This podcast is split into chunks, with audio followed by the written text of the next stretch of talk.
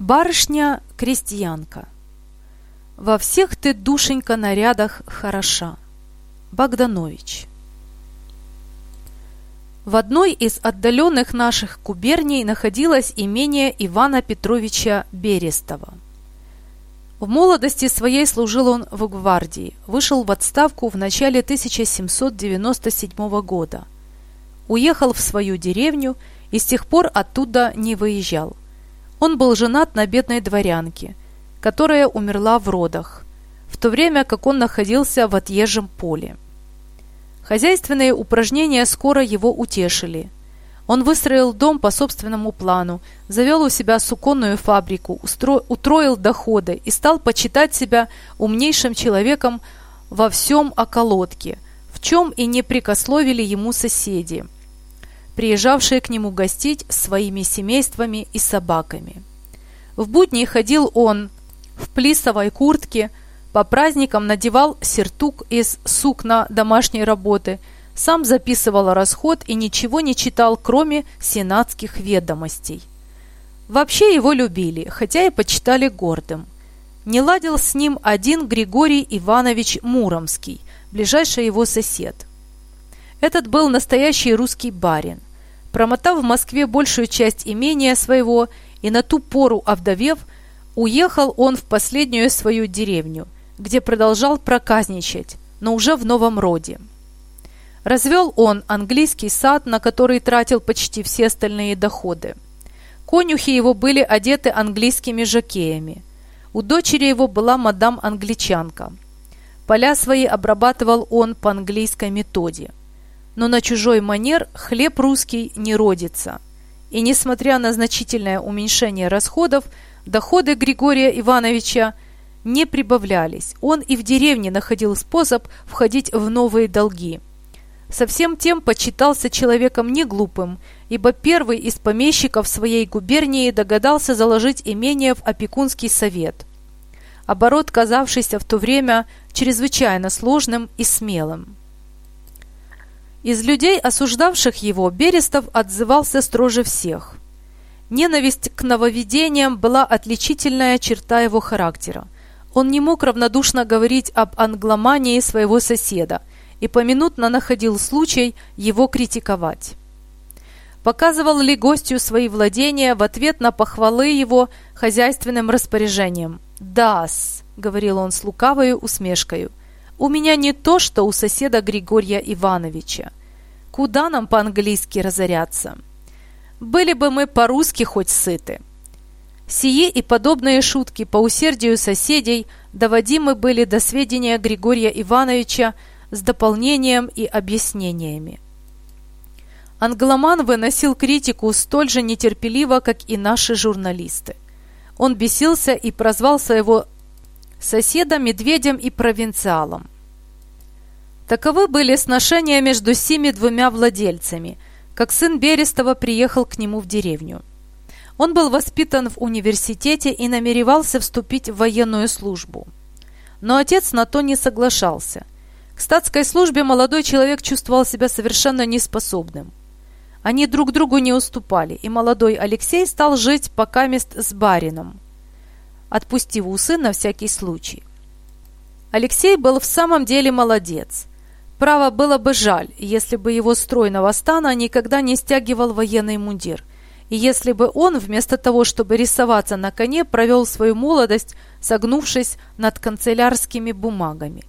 Смотря как он на охоте скакал всегда первый, не разбирая дороги, соседи говорили согласно, что из него никогда не выйдет путного столоначальника.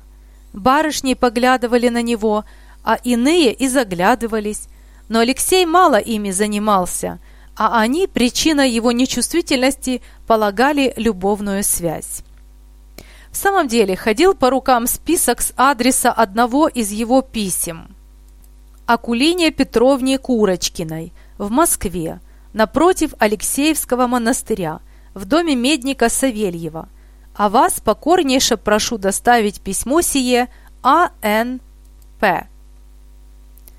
Те из моих читателей, которые не живали в деревнях, не могут себе вообразить, что за прелесть эти уездные барышни.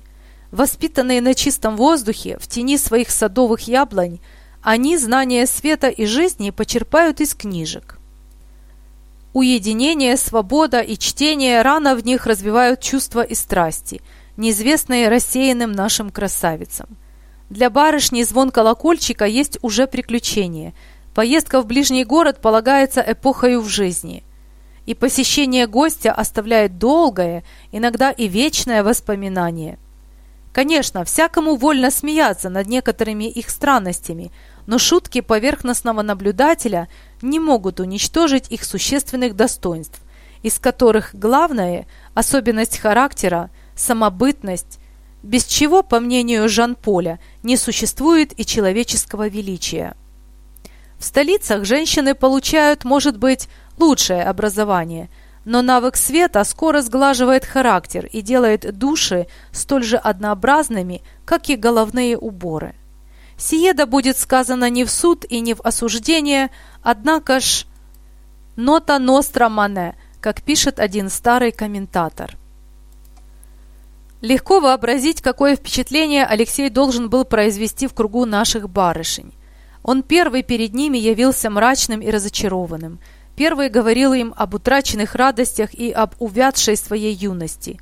Сверх того носил он черное кольцо с изображением мертвой головы. Все это были, было чрезвычайно ново в той, в той губернии. Барышни сходили по нем с ума. Но всех более занята была им дочь англомана моего Лиза, или Бетси, как звал ее обыкновенно Григорий Иванович. Отцы друг к другу не ездили – она Алексея еще не видала, между тем, как все молодые соседки только об нем и говорили. Ей было 17 лет. Черные глаза оживляли ее смуглое и очень приятное лицо. Она была единственное и, следственно, балованное дитя.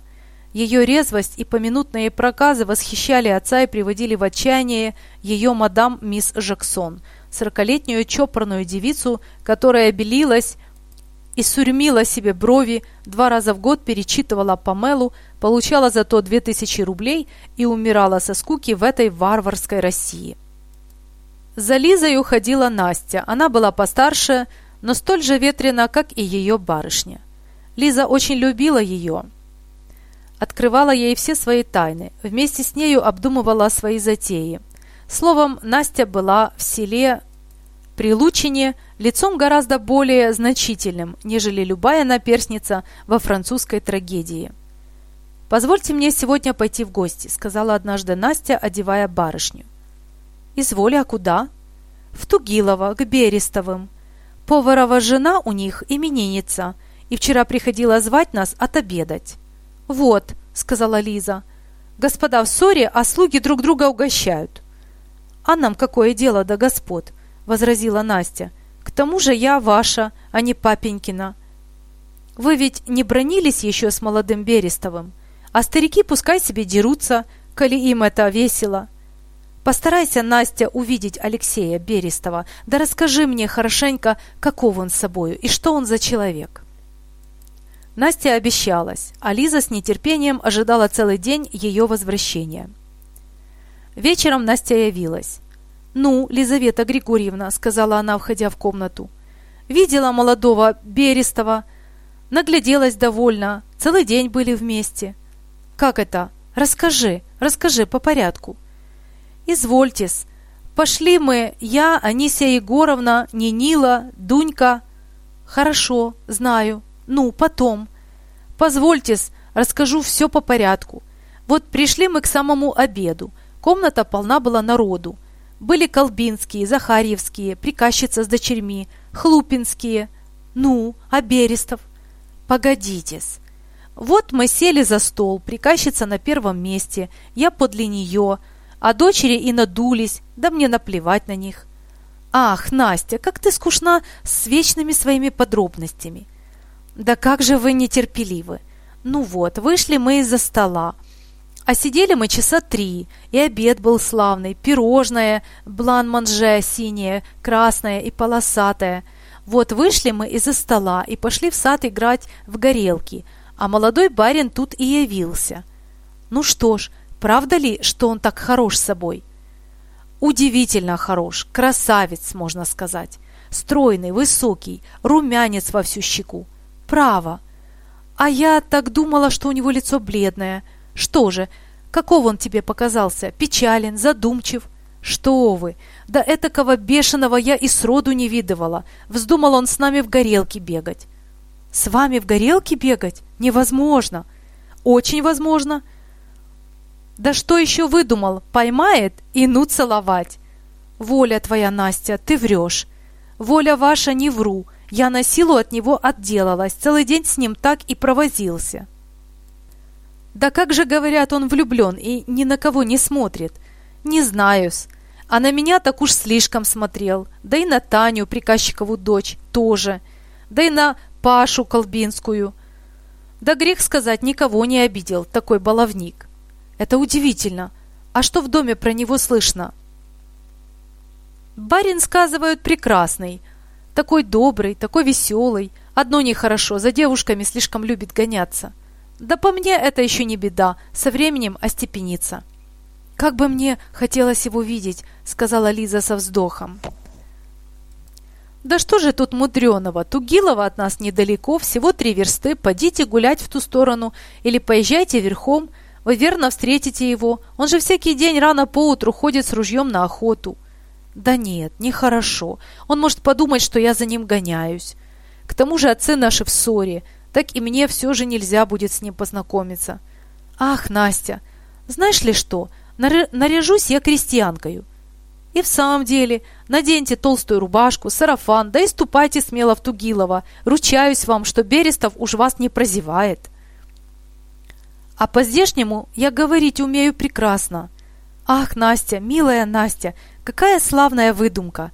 И легла спать с намерением непременно исполнить веселое свое предположение.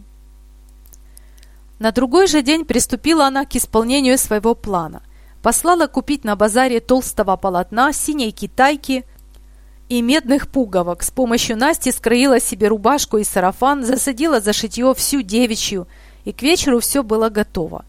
Лиза примерила обнову и призналась пред зеркалом, что никогда еще так мила самой себе не казалась. Она повторила свою роль, на ходу низко кланялась и несколько раз потом качала головою, наподобие глиняных котов, говорила на крестьянском наречии, смеялась, закрывалась рукавом и заслужила полное одобрение Насти. Одно затрудняло ее. Она попробовала было пройти по двору босая, но дерн колол ее нежные ноги, а песок и камушки показались ей нестерпимы. Настя и тут ей помогла – она сняла мерку с Лизиной ноги, сбегала в поле к Трофиму пастуху и заказала ему пару лаптей по той мерке. На другой день ни свет ни заря Лиза уже проснулась. Весь дом еще спал. Настя за воротами ожидала пастуха. Заиграл рожок, и деревенское стадо потянулось мимо барского двора. Трофим, проходя перед Настей, отдал ей маленькие пестрые лапти и получил от нее полтину в награждение – Лиза тихонько нарядилась крестьянкою, шепотом дала Насте свои наставления касательно мисс Жексон, вышла на заднее крыльцо и через огород побежала в поле. Заря сияла на востоке, и золотые, золотые ряды облаков, казалось, ожидали солнца. Как царедворцы ожидают государя. Ясное небо, утренняя свежесть, роса, ветерок и пение птичек наполняли сердце Лизы младенческой веселостью. Боясь какой-нибудь знакомой встречи, она, казалось, не шла, а летела. Приближаясь к роще, стоящей на рубеже отцовского владения, Лиза пошла тише. Здесь она должна была ожидать Алексея. Сердце ее сильно билось, само не зная почему, но боязнь, сопровождающая молодые наши проказы, составляет и главную их прелесть. Лиза вошла в сумрак рощи. Глухой перекатный шум ее приветствовал девушку. Веселость ее притихла. Мало-помалу предалась она сладкой мечтательности. Она думала, но можно ли с точностью определить, о чем думает семнадцатилетняя барышня одна, в роще, в шестом часу весеннего утра? И так она шла, задумавшись, по дороге, осененной с обеих сторон высокими деревьями, как вдруг прекрасная легавая собака залаяла на нее.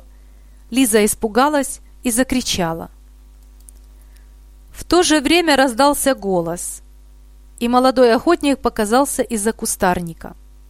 «Небось, милая», — сказал он Лизе, — «собака моя не кусается». Лиза успела уже оправиться от испугу и умела тотчас воспользоваться обстоятельствами. «Да нет, барин», — сказала она, притворяясь полуиспуганной, полузастенчивой. «Боюсь, она, вишь, такая злая, опять кинется». Алексей, читатель уже узнал его, между тем пристально глядел на молодую крестьянку. «Я провожу тебя, если ты боишься», — сказал он ей.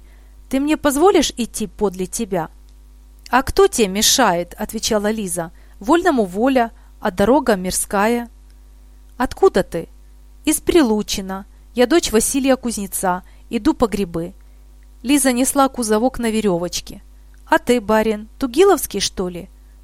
«Так точно», — отвечал Алексей. «Я камердинер молодого барина». Алексею хотелось уравнять их отношения. Но Лиза поглядела на него и засмеялась.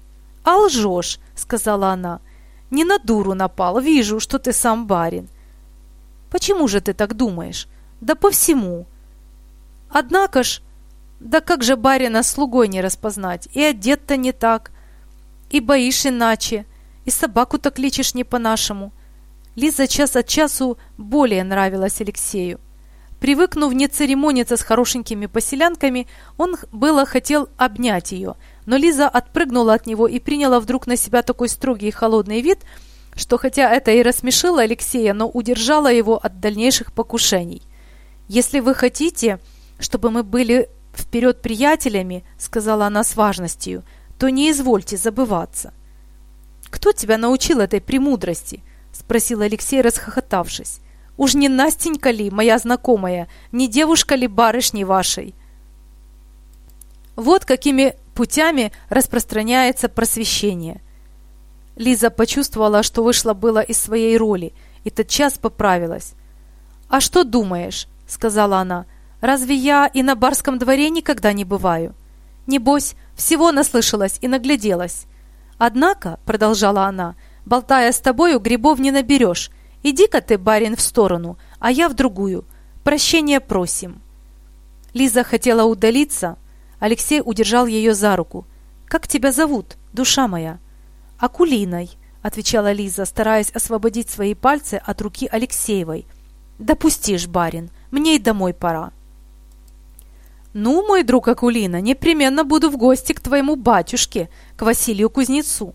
«Что ты?» — возразила с живостью Лиза. Ради Христа, не приходи. Коли дома узнают, что я с барином в роще болтала наедине, то мне беда будет. Отец мой, Василий Кузнец, прибьет меня до смерти.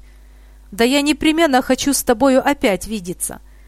Но я когда-нибудь опять сюда приду за грибами. Когда же? Да хоть завтра. Милая Акулина, расцеловал бы тебя, да не смею. Так завтра, в это время, не правда ли? Да, да. И ты не обманешь меня?» Не обману, побожись. Ну вот те святая пятница, приду.